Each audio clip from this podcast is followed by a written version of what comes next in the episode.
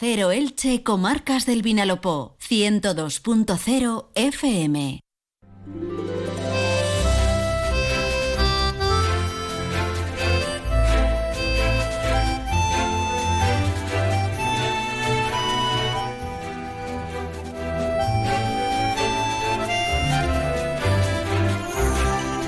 Muy buenas tardes, amigas y amigos. Un placer saludarles un día más. Estamos en directo. Son las 12 y 20 minutos y por delante, ahora desde los estudios de Onda Cero en Elche, tenemos una hora y media de radio para compartir con todos ustedes. Un tiempo en el que enseguida pues vamos a, a, analizar la actualidad de las últimas horas en Elche. Será en nuestra mesa de tertulia. Después recibiremos a nuestros expertos en gestión inmobiliaria. Llegan desde Inmo Urbana con el profesor Javier Puebla a la cabeza. Llegarán las noticias, las del deporte y las de carácter general. Y por delante el agradecimiento a todos ustedes que un día más nos escuchan a través del 102.0 en internet, en ondacero.es o a través de su aplicación Onda Cero para móvil y tablet. Son las 12 y 21 minutos, van incorporándose nuestros invitados a la tertulia, les damos la bienvenida también a ellos, pero antes una pausa, dos consejos y entramos en materia.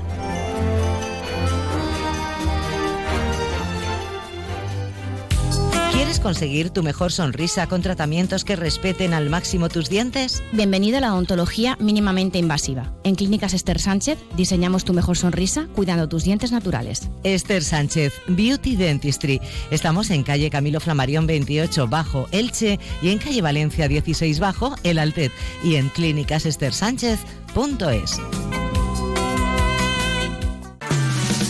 Entra en la nueva era de las energías renovables y del autoconsumo con la mayor garantía. En Electrofred ofrecemos un servicio integral llave en mano para la instalación de tus paneles solares, el estudio de viabilidad, asesoramiento, legalización y tramitación de las subvenciones vigentes. Empieza a generar y consumir tu propia energía con la garantía de Electrofred y sus 20 años en el sector.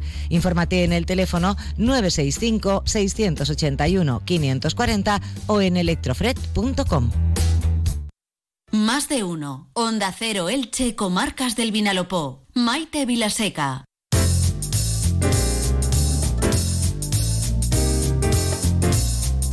La hora mágica, 12 y 22 minutos, en la que entramos en nuestra mesa de tertulia, nuestra propuesta semanal para tratar de que ustedes pues tengan eh, todos los puntos de vista de lo que ocurre en este caso en la ciudad de Elche.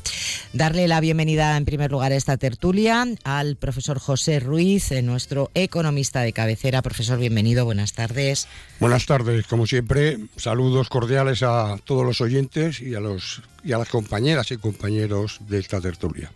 Hoy voy a ir así, ¿eh? como dicen, de derecha a izquierda, así que en esta ocasión, pero físicamente, que me, me, están mirando, no. A ver, por el orden en el que se reparten las cartas, ¿eh? los que han jugado alguna vez al chinchón ya lo saben. Esther Díez, portavoz de Compromiso en Elche, bienvenida Esther, buenas tardes. Buenas tardes, un placer estar aquí. Mariano Valera, portavoz adjunto del Grupo Socialista, bienvenido, buenas tardes. Muy buenas tardes, un placer. José Navarro, portavoz del Grupo Municipal del Partido Popular, bienvenido, buenas tardes. Muchas gracias, buenas tardes y un saludo para todos los oyentes. Y que viene usted muy primaveral, le tengo que decir. ¿Sí? José, si no, me había podido ni me he fijar. Confundido, me he confundido con, con la temperatura. No, hacerte hace un sol. Hoy hace un día estupendo. Aurora Rodil, bienvenida, portavoz de Vox en Elche. Buenas tardes. Muy buenas tardes a todos. Un- encantada de estar aquí en esta casa.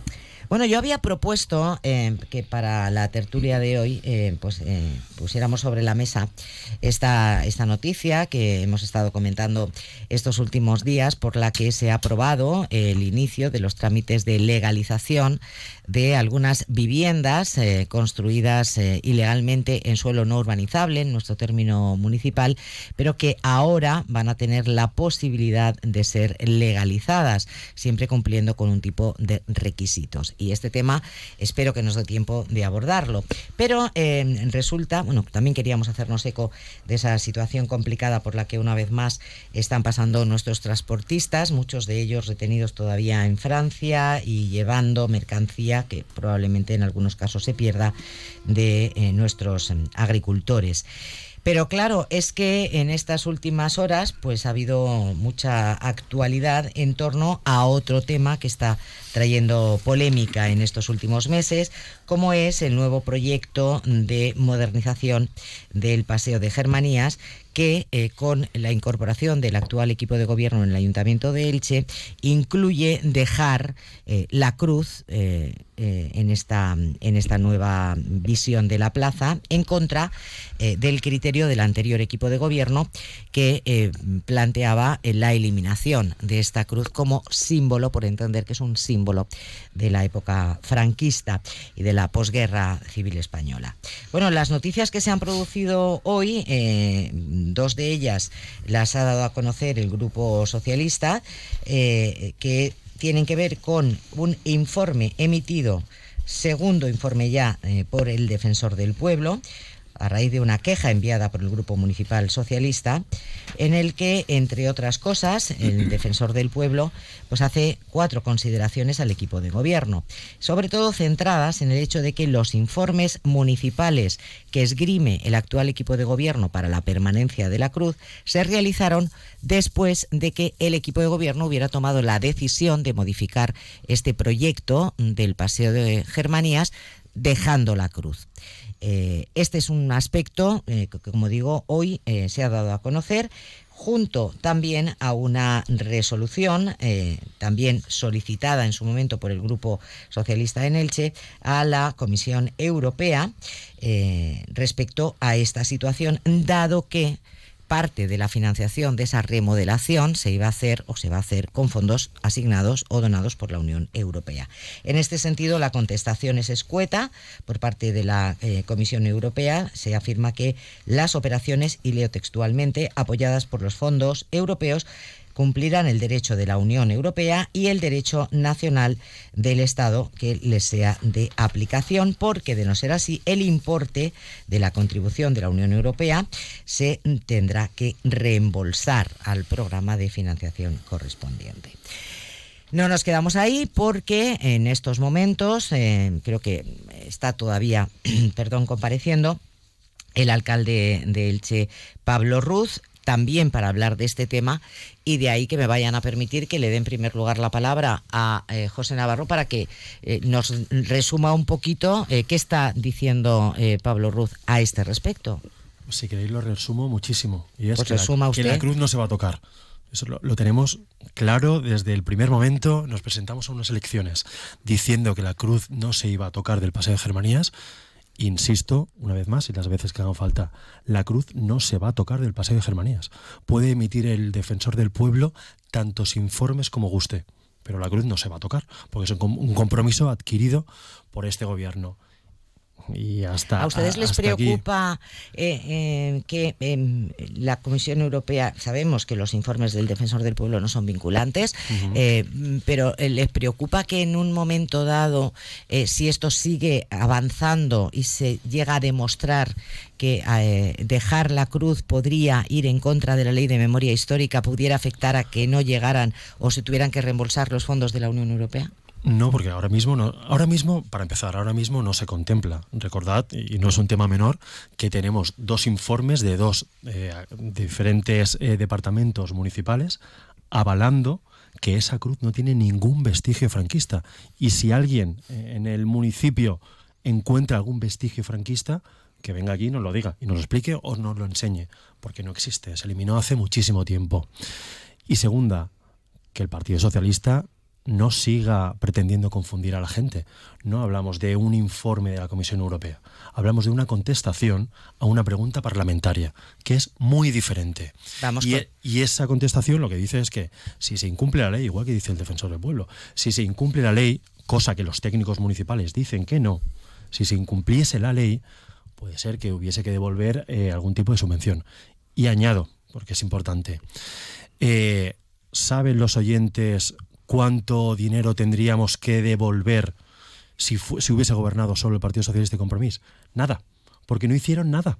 En 8 euros, en el Paseo de Germanías, no hicieron nada, mover una piedra, no certificaron ni un solo céntimo de euro. Les voy a pedir, Este les voy a pedir respuestas concretas termino. porque si no, no se nos va el tiempo. Termino. En estos meses que hemos tenido la oportunidad de gobernar, el actual equipo de gobierno ha podido certificar el 9% de la obra por todos los impedimentos que dejó el anterior gobierno. El 9% de la obra suponen menos de 100.000 euros certificados. Y añado, vuelvo a insistir, no contraviene ninguna ley y es potestad y voluntad de este gobierno que la cruz se mantenga. Mariano, Bueno, pues... que me imagino que ustedes no lo interpretan así. Eh, No, evidentemente, yo entendemos, de- y así se ha explicado esta mañana en, en la rueda de prensa, que lo que vienen a, a dar estas resoluciones es otro, otro varapalo, otro verdadero varapalo al gobierno de Pablo Ruz y, y Vox en su forma de gestionar el municipio. Lo han dejado, se ha, de- se ha quedado claro ya.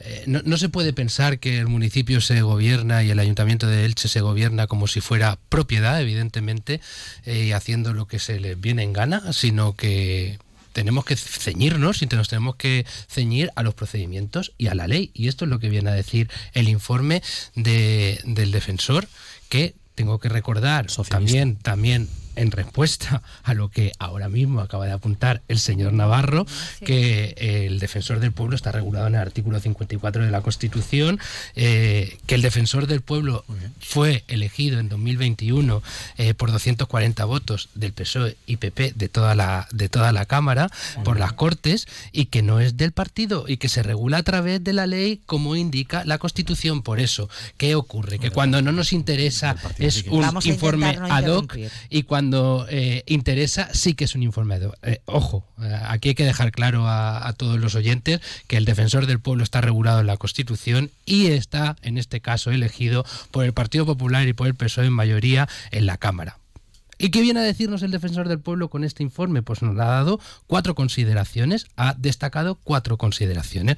Por una parte, evidentemente habla De de, esos, de esos informes de- del patrimonial jurídico que fueron encargados después de, de redactar o después de modificar el proyecto, algo que no se entiende, por lo tanto sí que entendemos que esa solicitud de informes por parte del equipo de gobierno sí que son informes ad hoc, porque fueron Está solicitados municipales fueron solicitados que dejemos, es dejemos No, no, terminar porque es que si no, no lo- aquí lo importante es que a los oyentes les queden claras las diferentes posturas. Si nos interrumpimos, no nos queda claro a nadie. Le voy a dar un minuto y medio más. Vale, señor y eh, que fueron solicitados ad hoc, evidentemente, después de modificar el contrato. Esto es lo que se viene a decir y que indica que la resolución hace referencia a que el hecho de que la Cruz de los Caídos era contraria a la memoria democrático. Y esto fue una adopción adoptada por el ayuntamiento en abril del 21, cuando la consellería solicita un informe y el arqueólogo y arquitecto municipal desarrollan dichos informes, los envían a la consellería diciendo eh, es que esta, que esta cruz, evidentemente, eh, es un vestigio franquista. Eh, Pero si usted- viene, viene, Vamos a dejar terminar al señor Valera, señor, por favor. señor Navarro. Firmaron eh, diciendo que no. Señor Navarro, José, en un eh, entiendo José, que por esté favor. nervioso por lo que están diciendo hoy nervioso. día los, los informes, pero déjeme, déjeme terminar. Mm. Eh, el informe dice que la Cruz de los Caídos es el máximo exponente de la guerra civil y de la dictadura como homenaje a las víctimas del Banco Nacional y que no está recogido en ese catálogo del Plan Especial de Conjuntos y Bienes de la ciudad de Elche, por lo que a efectos urbanísticos y patrimoniales no se contempla en ningún régimen de protección. Y esto lo viene a decir el informe del 2021 solicitado por la Consellería. Y dice también que si el equipo de gobierno consideraba que debía haber un cambio de criterio, lo debería haber hecho antes, no ahora, después de solicitar estos informes. Y, y por último, la cuestión no es de cruz, que ya se lo voy a decir a la señora Aurora Rodil, no es de una cruz. Si fuese otro monumento franquista, estaríamos eh, diciendo lo mismo, respeten la ley. Es lo que le pedimos al equipo de gobierno, que respete la ley. Por alusiones, señora Rodríguez. No, no le voy a contestar a él, Él, porque eh, un cristiano siempre defiende la cruz. Eh, algunos cristianos que no la defienden, allá ellos. Yo voy a También, hablar- deben de defender el amor y usted no lo defiende. El amor, ¿no? Tenemos que respetar los turnos todos. Eh, el amor yo no lo defiendo, por favor. Eh, vamos a ver. Eh, es una vergüenza que la oposición, como no tiene ideas, eh, se haya encargado durante todo este tiempo de denunciarnos ante Europa, ante el defensor del pueblo y ante quien encuentre para desprestigiar un gobierno que fue elegido en mayoría. Nosotros hemos cumplido con la voluntad de la gente que nos votó. En conjunto, PP y Vox, y esto lo, era un- una causa que abanderamos en la legislatura pasada ambos partidos. Comenzamos, comenzó Vox, pero eh, el Partido Popular nos acompañó siempre y también Ciudadanos. Eh, y nosotros cumplimos con la gente, pero digo más. El defensor del pueblo nos tratan como idiotas. El defensor del pueblo eh, fue elegido como hace todo Pedro Sánchez, sin democracia, sin, eh, sin eh, seguir la ley. Bueno, sí, la ley de amnistía, señor. Fue candidato del PSOE. Bueno, que por cierto, las peores elecciones en Madrid del PSOE que tuvo fue el candidato Gabilondo. Fue ministro, o sea. Y además fue el rector de la universidad que permitía que en una capilla católica, así como fuera musulmano además, eh, entraran mujeres desnudas durante la consagración, que para los católicos esa es una blasfemia grave. pero es un- una hay ofensa grave. Entonces, ese señor, que no tiene nada de ecuánime, que es un fraile expulsado de la mano larga por lo mucho que le pegaba a los niños y que está resabiado con la Iglesia Católica, obviamente no podemos esperar otro informe que ese. Y eh, le puedo asegurar que nosotros no eh, cu- incumplimos ninguna ley. Pero es más, porque los informes son impecables. El que haya tenido acceso a los informes, tanto de patrimoniales como jurídicos, son impecables. Pero le digo más, con este gobierno, con mi presencia en este gobierno, y, y estoy segura también del señor Ruth, la cruz no se va a quitar. Antes preferimos irnos del gobierno que quiten la cruz. Mire lo que le digo. Bueno, pues acaba de dar un- Porque, un porque yo, porque yo soy militante católica y defenderé la cruz con mi vida. Enseguida le voy a dar la palabra a- a- a- eh, a- al profesor y también a, a Esther, pero sí que hay un apunte importante, como mencionaba eh, Mariano Valera, el defensor del pueblo se eligió eh, por mayoría con los votos de los diputados del PSOE y del Partido Popular. No fue a dedo, no fue una designación Ahora, directa. el- el Una- militante una socialista, esto no- no lo Sí, borra sí, no, yo solo estoy haciendo un apunte voto borra sobre- que sea 107 afiliado votos. socialista. Y ojo con las Sí, sí. acusaciones. Pero Fraile resabiado de la mano larga con los niños. Eh, Muy bien. pero sí es conocido. Muy bien. Siga, siga Bueno. por ese camino. Sí es conocido. siga, siga por ese camino. Usted defiende- Siga. Hable más, hable más. eso, hable más que cuanto más hable, que cuanto que más hable, más cerca tenemos el camino de juzgado. Siga hablando, siga. Mire, ¿sabe lo que este gobierno está haciendo? Una y otra vez. Lo hizo, lo hizo eh, con nosotros en la radio. Fraile, Ah, resabiado señor de la Valera, mano por larga. favor, con señor Valera. Eh, eh, eh, señora, eh, le digo algo que todos conocemos. No sé si usted defiende que los frailes se le peguen a los niños. Si usted defiende eso, ah, eh, Ojo con las acusaciones eh, que aquí se ha puesto de- de- en entredicho la imparcialidad de los técnicos Eh, municipales. profesor ¿eh? Ruiz, que firman la palabra. señor. Navarro, Y además- por favor No, ustedes nos van a llevar a tribunales por pensar diferente a ustedes. Y mire, y Hasta si aquí. tengo que ir a la cárcel por eso, iré contenta. Señor eh, Madre profesor, hable usted. Vamos por a ver. favor. Unívocamente, Totalitarios. unívocamente, para un cristiano, la cruz representa el martirio de Jesús por la redención de todo el género humano. ¿Esa cruz representa eso o representa otra cosa? Si no, no estamos hablando de la misma cruz Eso. de la que murió. Jesús. Es la misma. Y por tanto, ese simbolismo se expone que es solamente para el bando franquista, caídos en el bando franquista, pues no, hay- no está la redención de todo el género humano. ¿Dónde está Pero es que no lo pone. Esther, ¿Dónde está eso? Es que, es que no pone nada. No, no, para un cristiano sobra, No, no no, lo- hace no- falta A la señora Rodil le quito No las pulseras de. Vox y deja de No ser de Vox. No. vale. Esther, Bueno, no es ninguna sorpresa ¿Y que... ¿Eso qué quiere decir? Yo no estoy de Vox con pulsera o sin pulsera. Claro, Ay, Sí, que- claro. que me- Y la, cru- y la cruz franquista es la cruz franquista aunque no tenga vestigios. siempre fue de Cristo. Bueno. la cruz es Cristo. Claro, sí. El Bien. que murió en la cruz no es Franco. Franco no murió en la cruz. estamos el que en murió en 12 la y cruz es 39 Cristo. minutos. No me obliguen a bajar los mi- las regletas de los micrófonos. Porque tiene, de respeto a mi no, fe. tiene la palabra la señora Esther. Esther, por favor. Muchas gracias, Maite. Bueno, no es ninguna sorpresa que el alcalde Pablo Ruz y Vox quieran mantener un símbolo franquista en nuestra ciudad. Es verdad, tenía razón el señor Navarro, no es una sorpresa para nadie. Tengo que decir más, para esto el señor Ruz ni siquiera necesita a Vox, a quien tampoco le oímos tener opinión propia en estos meses de gobierno. Se sobra y se basta el señor Ruz para querer mantener esos símbolos franquistas, esos símbolos franquistas en la ciudad de Elche. Y efectivamente no es ninguna novedad. Eh, a mí mm, me llama la atención, y si quieren hacemos una guerra de informes, el señor Navarro acaba mm. de explicar que fue una voluntad política y así lo llevaban en el programa electoral. Por tanto, si quiere que hablemos de informes, yo también les recuerdo que en nuestra legislatura hay informes de técnicos municipales, como el arquitecto municipal, que hablan de que sí tiene un significado. Déjeme acabar, señor, señor Navarro, déjeme acabar. Si le voy a dar la palabra en señor, que la era democrática. José, le voy a dar la palabra en tres minutos o dos minutos y medio, que es lo que todavía le queda de turno a Esther, porque es que, si no... Gracias, gracias, Maite. Durante la anterior legislatura también hay informes, como el del técnico municipal, en el que explican que sí que mantiene ese elemento, la simbología franquista, que es la que en realidad es su nula voluntad de condenar el franquismo. Si es que esto es lo que hay en el trasfondo de todo, si es que nos podemos perder en informes, nos podemos perder... Eso es mentira. No interrumpa, señora Rodil, por favor. Pero no voy a permitir la no podemos... Va a tener usted su tiempo y se lo voy a dar enseguida. Pero si no termina, eh, si no termina de hablar la señora Díez, no podemos replicar. Bueno, como decía, lo que quieren es tapar con la religión su nula voluntad de condenar los símbolos franquistas en esta ciudad y en cualquiera, ¿no? Si es que los hemos visto a nivel estatal, cuando se quiso, por ejemplo, retirar la simbología franquista del Valle de los Caídos, si es que las actuaciones hablan por sí solas, ¿verdad? No tenemos que imaginar nada.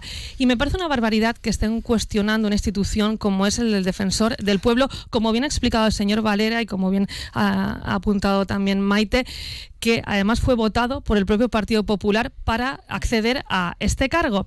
Y a mí me gustaría hacer una reflexión. El síndic de Greuges, que es el defensor del pueblo en el ámbito de la comunidad valenciana, también es una persona que ha ocupado cargos del Partido Socialista. De hecho, fue alcalde de la ciudad de Alicante.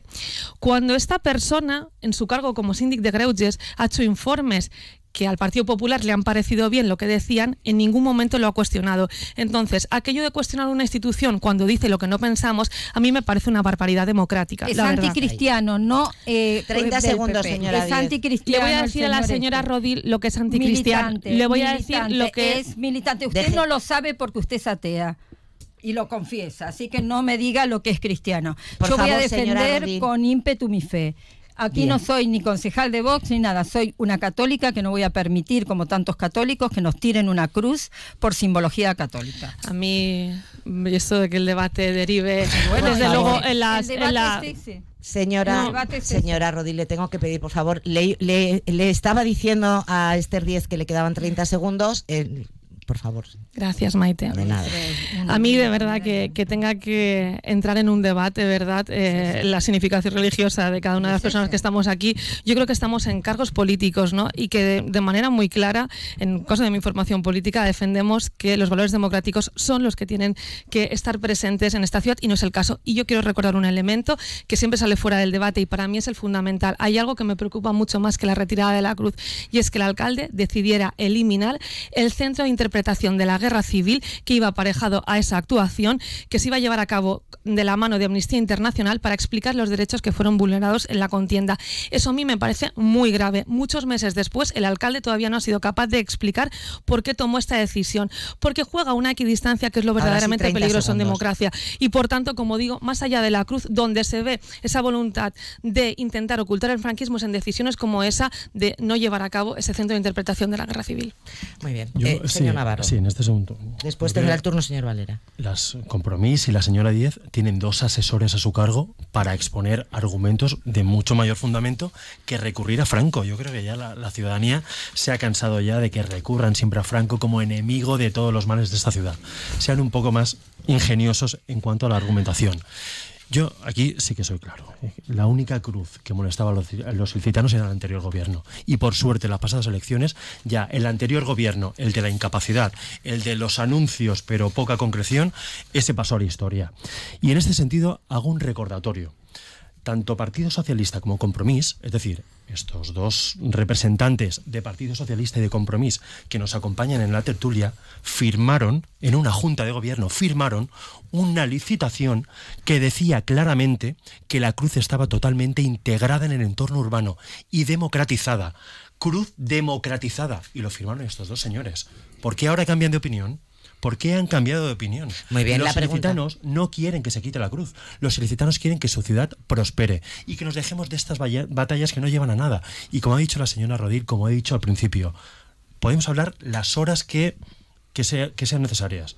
Ahora, la decisión es más que firme, la, la cruz no se va a tocar. Y ahora, me parece gravísimo, de una gravedad mayúscula, que se ponga en entredicho la imparcialidad y la profesionalidad de dos técnicos municipales, de dos departamentos. Y se ha hecho, tanto por Partido Socialista como por Compromís, se ha cuestionado a dos técnicos municipales. Profesor. José, Sí, yo, sí, tengo, sí, yo, tengo, compromiso. yo tengo dos preguntas. Y son las siguientes. ¿Cuándo se erige esa cruz? ¿Y por qué motivo? Solamente te pregunto eso. Todos, imagino que todos seremos con- conscientes de que antes de esa cruz, en el mismo lugar, había otra cruz. Somos todos conscientes los que estamos en esta mesa.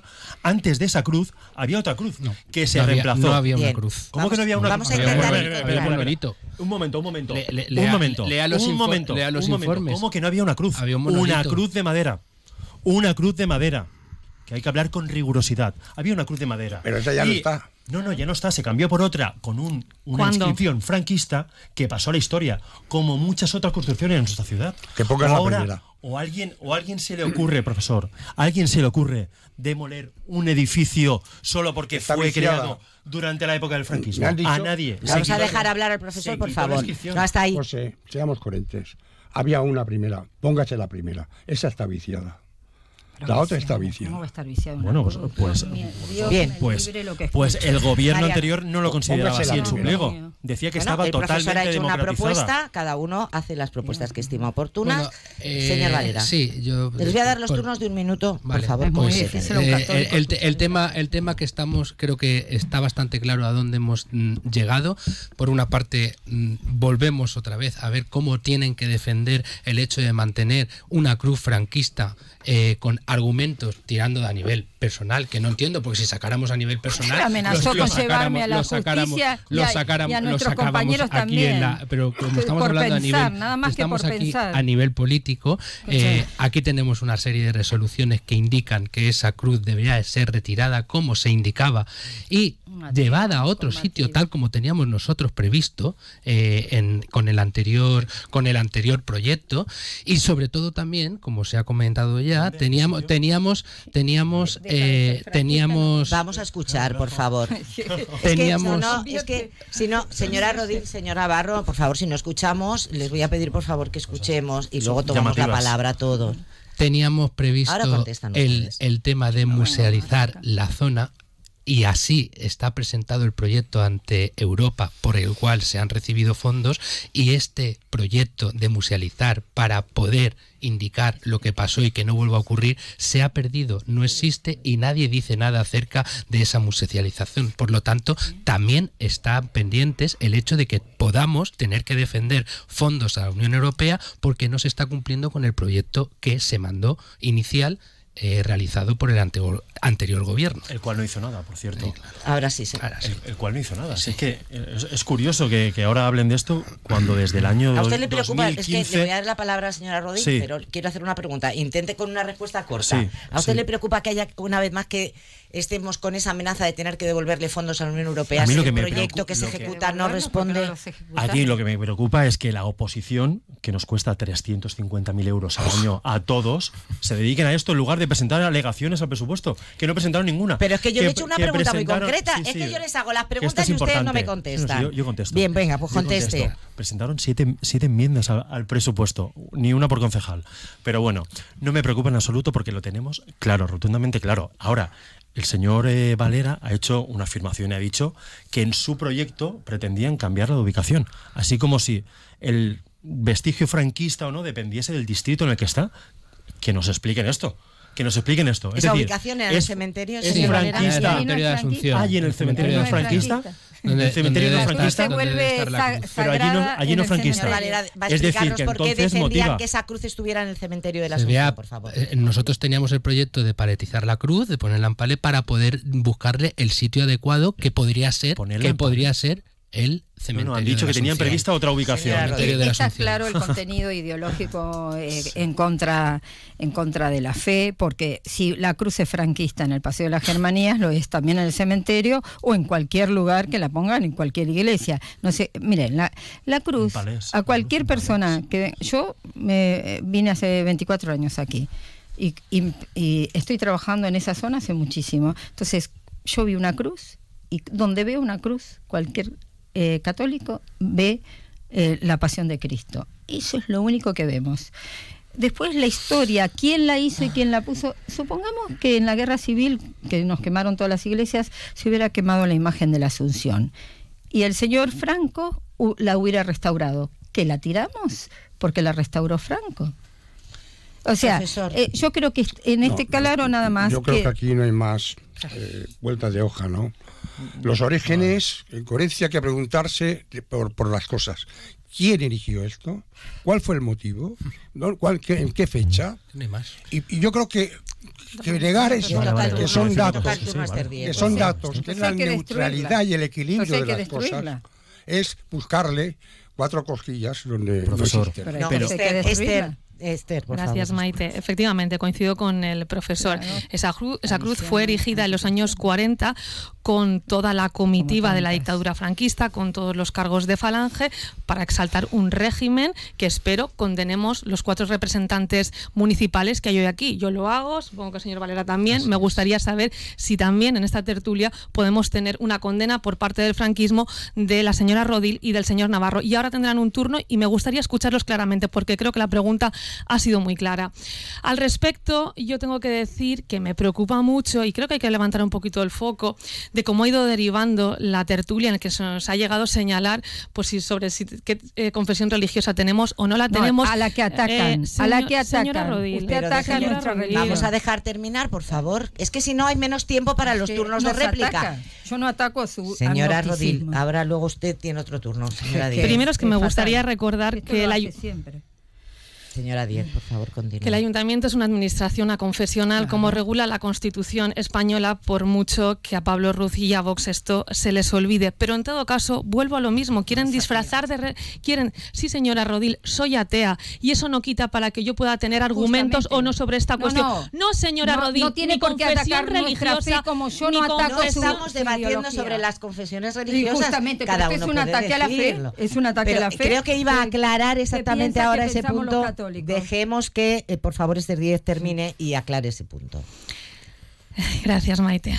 Bueno, efectivamente lo que trataba de explicar es que en todo caso no es un debate sobre religión, como decía antes, es con lo que quieren intentar tapar esa nula voluntad de eliminar los símbolos franquistas de nuestra ciudad, que como muy bien decía el profesor, tienen un pasado que no es tan lejano, que puede consultarse en cualquier libro de historia y que explica por qué se erigieron. No es lo mismo que un pantano fuera levantado en los años 40, ¿verdad? Que es una infraestructura que cualquier gobierno hubiera puesto en marcha, a un elemento que lo que busca es exaltar un régimen que, como digo, yo tengo muy claro que condeno.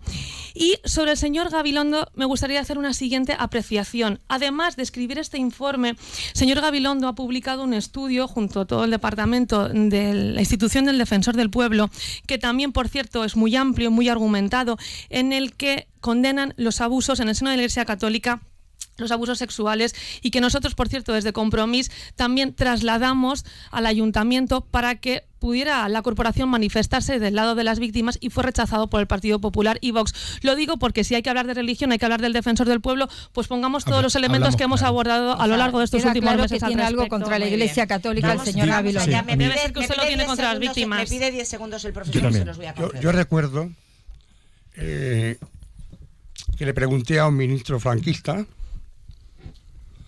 cuántas presas con cuántos presos. Y me dijo que no entendía la pregunta. Bien, pues esto es casi, me lleva a lo mismo, ¿no? ¿Qué tiene que ver aquí una cruz que simboliza lo que han querido que simbolizara con la fe o el cristianismo. Vuelvo a repetir, la cruz es y representa la redención de Cristo, el martirio, la crucifixión, por todo el género humano. Efectivamente. Pero aquí estamos hablando de solo el bando franquista. Vale, al Entonces, respecto de esto. Le agradezco la, la el concreción. régimen- el régimen- Sí, hay que tiene- hacer un poco de historia. No me pueden hacer un poco de historia cosas, y, le- ¿no? y leerse los informes patrimoniales que para eso están. El régimen se exaltaba con unas inscripciones y unas placas que ya no existen desde hace muchas décadas, ya no existen y ahora lo único que tenemos ahí es una cruz que todo el mundo, no solo técnicos municipales, sino historiadores de reconocido prestigio en este municipio, reconocen que esa plaza no tendría su sentido sin la cruz y que la cruz forma parte del paisaje urbanístico de ese, de ese municipio. Y al respecto de lo que decía el profesor también 30 a- segundos. anteriormente, estoy se, se creó y se inauguró con toda la pompa del franquismo de la época pertinente. Pero hay jurisprudencia, que yo creo que es el que tiene la última palabra, la, la instancia judicial, hay jurisprudencia que pone de ejemplos casos similares donde se han eliminado esas inscripciones y se ha dicho que no contravienen en ningún sentido a la ley de memoria histórica. Y tenemos que referirnos a esa jurisprudencia. Podemos opinar lo que queramos, pero la jurisprudencia es la que es y eso lo reflejan los informes jurídicos y patrimoniales que Compromís y Partido Socialista cuestionan. Bien, y ahora le daremos la palabra, señor Vargas. Le he visto que pide la palabra. Señora Rodil, una última intervención. Le pido que la No, aproveche, bueno, son 30 eh, segundos. Simplemente eh, quiero decir eh, a la gente, los ilicitanos, que obviamente para todos los cristianos la cruz significa una sola cosa, la haya construido quien la haya construido, y nosotros eh, los cristianos en una cruz solo vemos al, Je- al Jesús que nos perdonó a todos. El que la quiera tirar es un ataque directo a nuestra fe, que quieren esconder con otras cuestiones de muertos hace miles de años que ya la juventud ni conoció ni recuerda, por supuesto. Lo, lo importante es esto, que es un ataque a la fe y recurren a gente que odia la fe, eh, como Gabilondo, que es lo que he dicho antes. Venga, señor Valera. Eh, por lo tanto, no podemos perder la génesis de cómo se construyó la cruz y para qué se construyó. Tenemos Eh, lo, tenemos lo tenemos claro. Hay unos informes técnicos de mesas de personas técnicas eh, que defienden que esa cruz debe de ser retirada por el vestigio franquista que, su- supone. No podemos permitir que se confunda la ciudadanía mezclando el cristianismo y el catolicismo con el tema de la cruz. No lo podemos permitir y tampoco podemos permitir que el ayuntamiento de Partido Popular del señor Ruz y Vox eh, vayan en contra, evidentemente, de la ley, argumentando temas de sentimientos personales como es la fe, porque eso no se cuestiona, no se pone en valor la fe de nadie. Se cuestiona la ley humano. La y aquí no se está cumpliendo la ley. Por lo tanto, desde el Partido Socialista no lo vamos a consentir. ¿Y por qué proponían ubicación? ¿Por La libertad religiosa es un derecho ¿Por qué humano. Para, para un cristiano, en las monedas figuraba Francisco Franco, caudillo de España por la gracia de Dios, De Dios. y la desgracia de mucha gente, claro. Bueno. Señor Navarro, 30 segundos. No, no me ha quedado claro, me salgo de esta tertulia sin tener claro cuál era la posición del Partido Socialista respecto a la cruz. Si iban a cambiar la de ubicación, que nos expliquen si perdía el, el aura franquista No. que- a la que aluden, Claro. o si pretendían eh, meterla en, en ca- Escondida, en claro. cajones. A mí como lo que me dicho. queda claro es que a usted Sí, le sí, gusta en confundir, confundir a la ciudadanía. Está Eso claro, es lo que me gusta. claro. En palés, Eso es lo o sea, me queda claro. o en otra ubicación Lo- o lo en que pasa palés. que Que nos lo expliquen equivocaron en porque la se han dicho las dos, las dos Se cosas. irá No, explicando porque este tema va a seguir dando mucho de sí. Qué lástima que no hemos podido hablar de la situación por la que atraviesan eh, los transportistas, los agricultores ni el sector de la pesca. Mañana tendremos una Ese es un interesantísima entrevista importante. con el, el patrón mayor de la cofradía de Santa Pola eh, y, que, y que estemos eh, hablando de estos temas, pero ahí están y generan polémica. Le había prometido a todos un último turno de 30 segundos, todos lo han sobrepasado. A ver si se puede ajustar a los 30 segundos, Esther Díaz. Lo intentaré. Bueno, Siempre yo redundo en lo mismo a pesar de las interrupciones de la señora Rodil. Eh, mira, estaba pensando una cosa. Miren, yo soy ecologista y animalista, me gustan los animales. No por eso defiendo, no por eso defiendo la bandera con el águila, porque tiene unas connotaciones religiosas, ¿verdad? Pues es la- esta discusión es tan sencilla como eso, tan sencilla como eso. Yo solo me remito a la pregunta que había hecho anteriormente y que no han contestado, es si condenan el régimen franquista, eh, yo lo he hecho claramente y como no me han solventado la duda, pues estoy a la espera de la respuesta del resto de, de Bueno, compañeros. nos da tiempo, ¿eh? Como es de sí o no, eh, condenan todos aquí los presentes el, régimen discúlpeme, franquista. Pero- ¿y no, quién, Eh, ¿Y quién es la señora para hacernos una inquisición? Usted es una inquisitor, una, ¿sabe qué? No, no, señora Rodríguez, no, yo soy argentina Aquí se y no, plantea- no bájale el- conozco el los micrófonos, eh, Felipe. No les están escuchando. No tengo Están escuchándome a mí, que le vamos a hacer es lo que les toca. Se quedan preguntas encima de esta mesa de tertulia que espero que se contesten la próxima semana. Nadie plantea preguntas como Inquisición. Se plantean preguntas y responder está en la voluntad de cada uno. Usted no quiere responder. No, no, yo no tengo ningún problema en responder que condeno el régimen franquista. Es la una, noticias.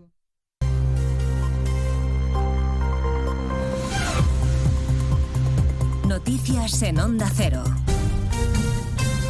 Buenas tardes, avanzamos algunos de los asuntos de los que hablaremos con detalle a partir de las 12 en Noticias Mediodía, empezando en Cataluña porque el presidente Per Aragonés acaba de declarar oficialmente la emergencia por sequía. Más de 200 municipios y casi 6 millones de personas están afectadas por las restricciones de agua ante la alarmante falta de este líquido. Barcelona, Marcos Díaz.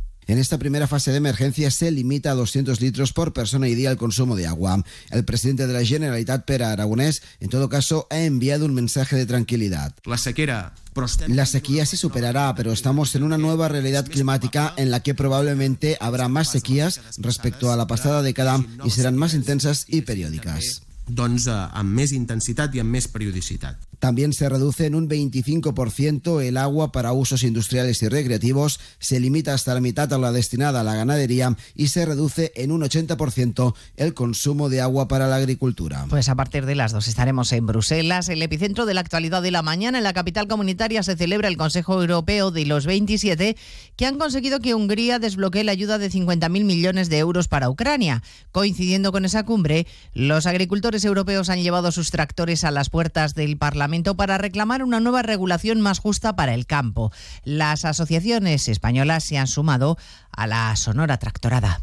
Era importante estar hoy aquí. La COA nos hemos desplazado un grupo de agricultores y agricultoras de la organización para estar presentes en este proceso de movilización que tiene que ser la unidad de los agricultores europeos reivindicando un mercado justo y unos precios justos para agricultores y ganaderos. El gobierno de Macron trata de aplacar las protestas en su país con medidas de ayuda que va a detallar hoy mismo el primer ministro galo. Aunque sus transportistas siguen en pie de guerra y tratan de nuevo de bloquear con sus camiones los pasos fronterizos en España, problemas también en la frontera con Portugal y movilizaciones y tractoradas en Castilla y León. Redacción en Valladolid, Roberto Mallado. Los agricultores portugueses han cortado desde primera hora la A62 en la frontera en Salamanca y la circulación se ha tenido que desviar por la carretera nacional. Tractoradas también de nuevo en las provincias de León, Valladolid o Zamora capital.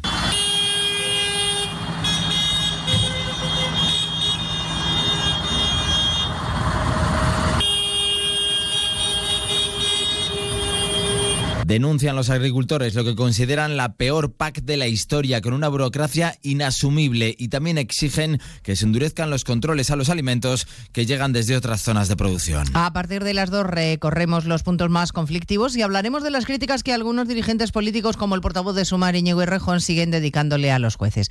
Pese a la petición de ayer del presidente del Poder Judicial reclamando que les dejen en paz, como recordarán. Desde Bruselas, donde participa en la reunión del Grupo Popular Europeo, Núñez Feijóo ha insistido en que dará la batalla en Europa para defender el Estado de Derecho. No son buenos tiempos para la independencia judicial en España, no son buenos tiempos para el Estado de Derecho, pero nosotros no vamos a dar ni un solo paso atrás y vamos a defender el Estado de Derecho de nuestro país y vamos a trasladarle a la Unión Europea, a la Comisión y al Parlamento Europeo que Europa no puede permitirse que la cuarta economía del euro esté cuestionando los pilares esenciales, fundacionales de la Unión Europea. La policía investiga la denuncia por presuntos tocamientos de un profesor a alumnos en un colegio de Málaga. Los niños tienen apenas 6 y 7 años. Redacción en Málaga, Blanca Lara. El profesor dependiente de uno de los centros escolares de la capital malagueña, dependiente de la Fundación Victoria, ha sido ya despedido por esos presuntos tocamientos y conductas indebidas con varios alumnos de entre 6 y 7 años. La Fundación Victoria ha manifestado su colaboración con la Policía Nacional y con la Justicia, señalando su celeridad en la protección a menores. La Policía Nacional ya ha abierto una investigación contra el profesor tras recibir la denuncia. Y además, la Organización Mundial de la Salud acaba de hacer públicas las cifras de incidencia incidencia de cáncer en el mundo. Calcula que aumentará un 77% en 25 años. Belén Gómez del Pino. Hasta los 35 millones de diagnósticos en 2050 frente a los 20 millones de 2022. Esta explosión de casos se debe tanto al envejecimiento como al crecimiento de la población, pero también a la mayor exposición a factores de riesgo como el tabaco, el alcohol, la obesidad y la contaminación atmosférica. El cáncer de pulmón sigue siendo el más frecuente en todo el mundo con 2 millones y medio de casos. Le sigue muy de cerca el de mama y ya por detrás el color rectal, el cáncer de próstata y el de estómago. En todo el mundo hay 53 millones y medio de personas supervivientes de cáncer. Pues de todo ello hablamos en 55 minutos, cuando resumamos la actualidad de esta mañana de jueves 1 de febrero. Elena Gijón, a las 2, Noticias Mediodía.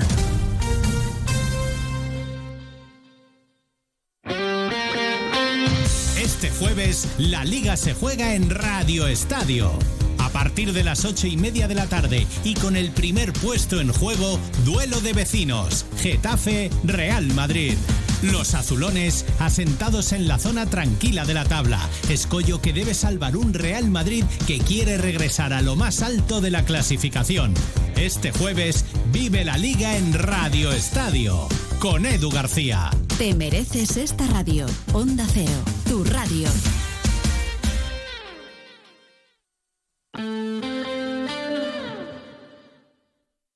Onda Cero Elche, Comarcas del Vinalopó, 102.0 FM.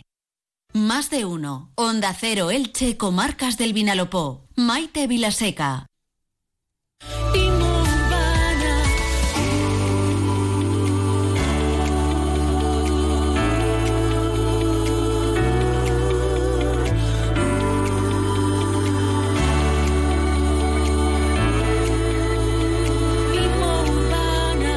Pues efectivamente, con nuestros expertos de Inmo Urbana, ya saben, eh, la agencia inmobiliaria con experiencia, veteranía y profesionalidad que podemos encontrar en Elche, en la calle Reina Victoria 95, en Alenda frente a la tienda y en Bonalba Golf, en la rotonda de la zona comercial, abrimos nuestro Rincón Inmobiliario, en el que semana a semana vamos resolviendo esas dudas, a veces pequeñas, a veces grandes, y preocupaciones que nos surgen cuando tomamos la decisión de comprar o vender una vivienda.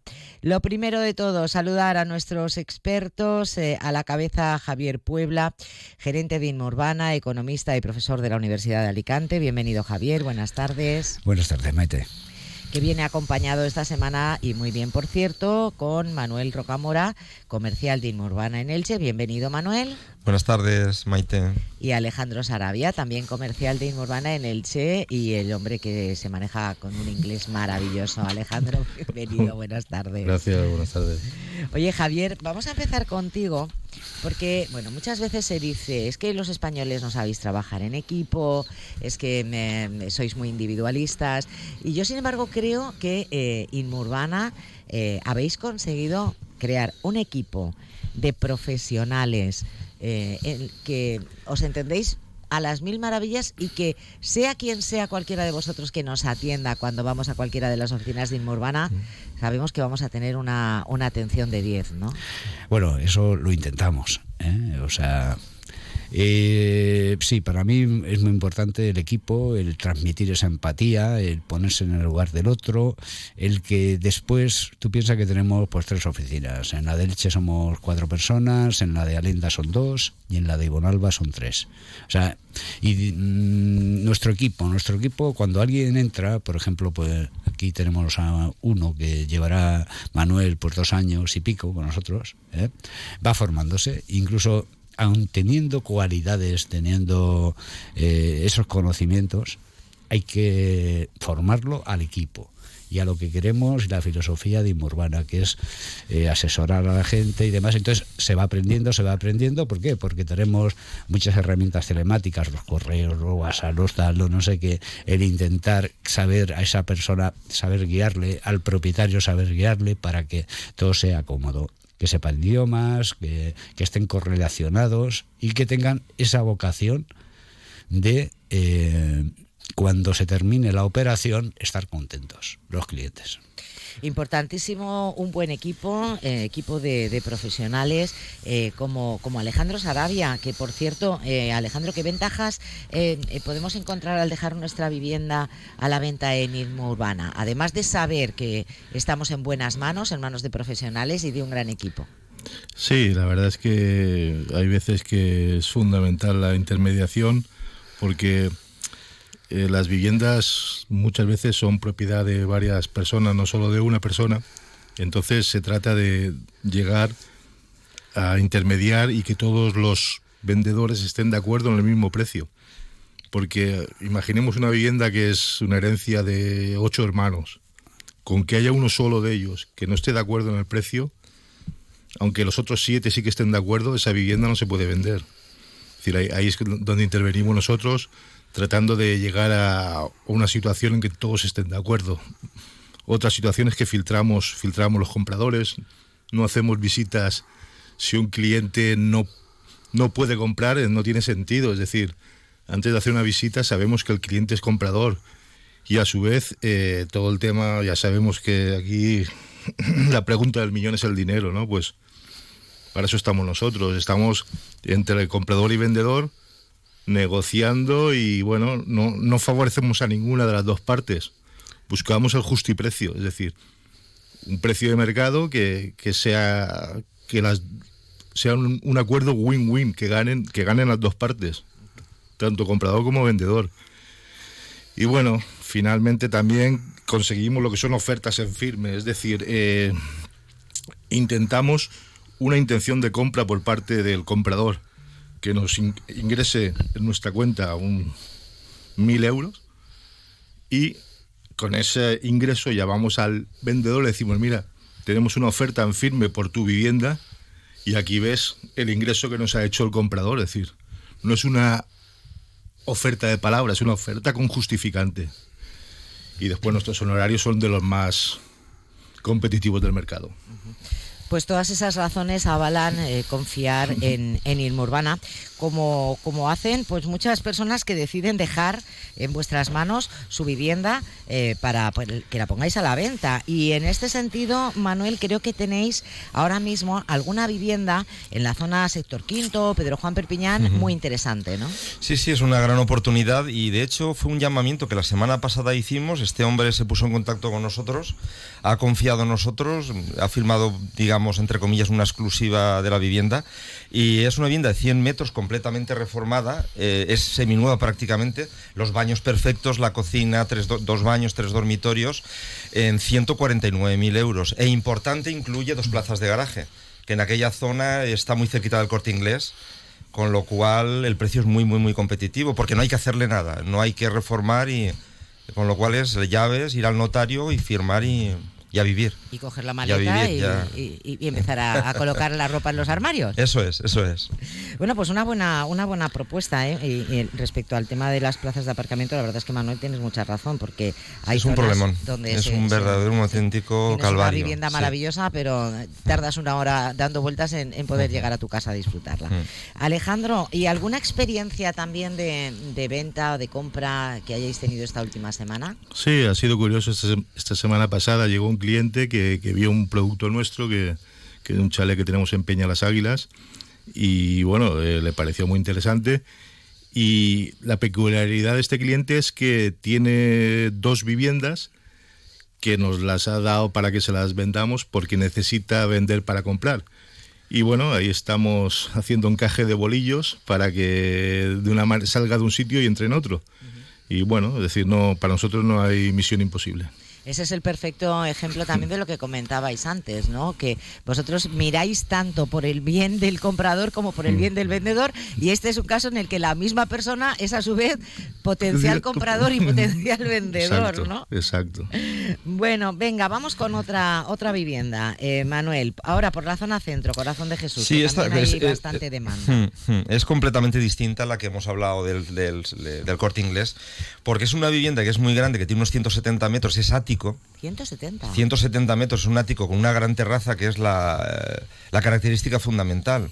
De hecho, son piezas únicas. Los áticos están muy buscados Y luego, si es verdad que está, está de origen, se podría salvar los cerramientos, algo se podría salvar de la vivienda, pero lo que es baños y cocina, lógicamente, están de, de su época. Y lo tenemos pues en muy cerquita del corazón de Jesús, de lo que es la iglesia, en 190.000 euros, que es un precio también. Todo lo que ahora mismo esté por debajo de 250.000 euros en este tipo de viviendas es muy competitivo porque, porque no las hay. eh. Al final una gran terraza te- se presta a tener una barbacoa, el disfrute en el verano, pues una vida, un- una vivienda distinta. Mm. Claro, 170 metros. Eso es, sí, sí. Que dan para mucha vida, Bueno, ¿eh? mu- mucha, mucha. Bueno, eh, Javier, venga, ahora para los que buscan, como siempre decimos, espacios abiertos, otro estilo de vida. Eh, Alenda, Orito, Montecid, zonas en las que también te estáis trabajando mucho, ¿qué podemos encontrar? Bueno, pues ahí, eh, Maite, hay una demanda grande. La zona de la Linda, al- debajo está Orito, que es la partida, que está San Pascual arriba, que se hacen las procesiones, y al lado de Alenda está Montecid, que es una, también una urbanización yendo para Alicante. Entonces hay difere- diferentes tipos de vivienda. Voy a hablar más de Alenda, que es el corazoncito. Eh, ¿por, qué, ¿Por qué hay esa demanda? Porque está muy bien comunicado, se llega rápidamente en 7 minutos a Alicante, en 7 minutos a Elche, en 5 en Novelda, en la zona del medio Vinalopó, y tiene todos los servicios. O sea, una zona muy bien comunicada, que tiene un colegio, que tiene tienda, que tiene cafetería, que tiene tal, y como tú has dicho, le añades las zonas verdes, pues es ideal, ¿eh? es ideal para vivir para descansar, has trabajado y después te vuelves al relax. ¿Y qué hay ahí? Pues eh, ahí está la tipología, por ejemplo, adosada, eh, que tú has visto algo, que es en dos plantas. ¿no? Hay dos versiones. O tenemos alguno de segunda mano, está más o menos por 350. Estamos hablando de un chalet de una parcela de 600 metros, un- una vivienda de 170, 180 metros, o sea, grande, un chalet, con una piscina. O también la posibilidad de decir, no, no, y es que me quiero hacerme el chalet que sueño, que he visto en, en- los programas de televisión y demás, ¿no? que son muy normal. Cuando digo, "Joder, esa- ves esas casas, mi mujer me enseña y digo, "Es que-".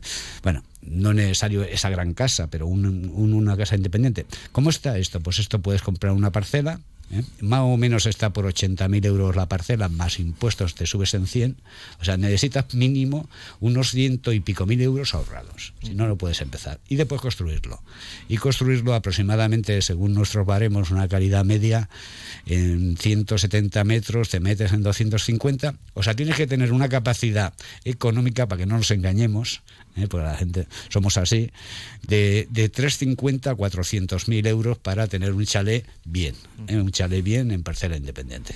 Me encanta, eh, me encanta la honestidad con la que con la que habláis y trabajáis todo el equipo de Inmo Urbana, porque es verdad que a veces nos hacemos castillos en el aire, ¿no? Sí. Y, y con castillos en el aire ni se puede vender ni se puede comprar.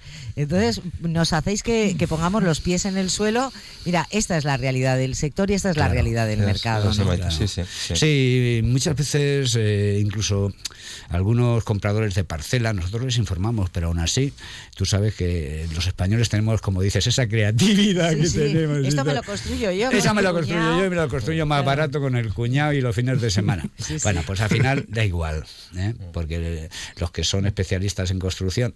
Y algunas veces eh, nosotros damos eh, opciones. Puedes elegir tu arquitecto, si quieres, nosotros te ponemos en contacto con uno que, pues el hombre ha hecho como arquitecto chale, y el, el arquitecto es también muy formal, como dices. Entonces cuando llega la gente dice, no, no, pero por 900 euros un chalet independiente de construcción, dice, "Pero, es Perdón. imposible". Digo, tú puedes soñar, ¿entiendes? Eh, Soñar es libre, pero la realidad es, es diferente. Pues con los pies en el suelo, con profesionalidad y con honestidad, con mayúsculas, así trabaja el equipo de Inmo Urbana. Les recuerdo que están en Elche, en la calle Reina Victoria 95, en Alenda frente a la tienda y en Bonalba En la rotonda de la zona comercial. También en www.inmourbana.com y en el WhatsApp para quedar con ellos y tener una cita, el 653-661-646. Y para nuestros oyentes internacionales tenemos a Alejandro Sarabia. Okay, if you're thinking about buying or selling a property in Elche or Alenda Golf, just check our website www.inmurbana.com. Muchísimas gracias, Javier Puebla, Manuel Rocamora, Eh, Alejandro, un placer. Gracias, Venga, hasta la gracias. próxima. A vosotros. Hasta luego. Chao, chao.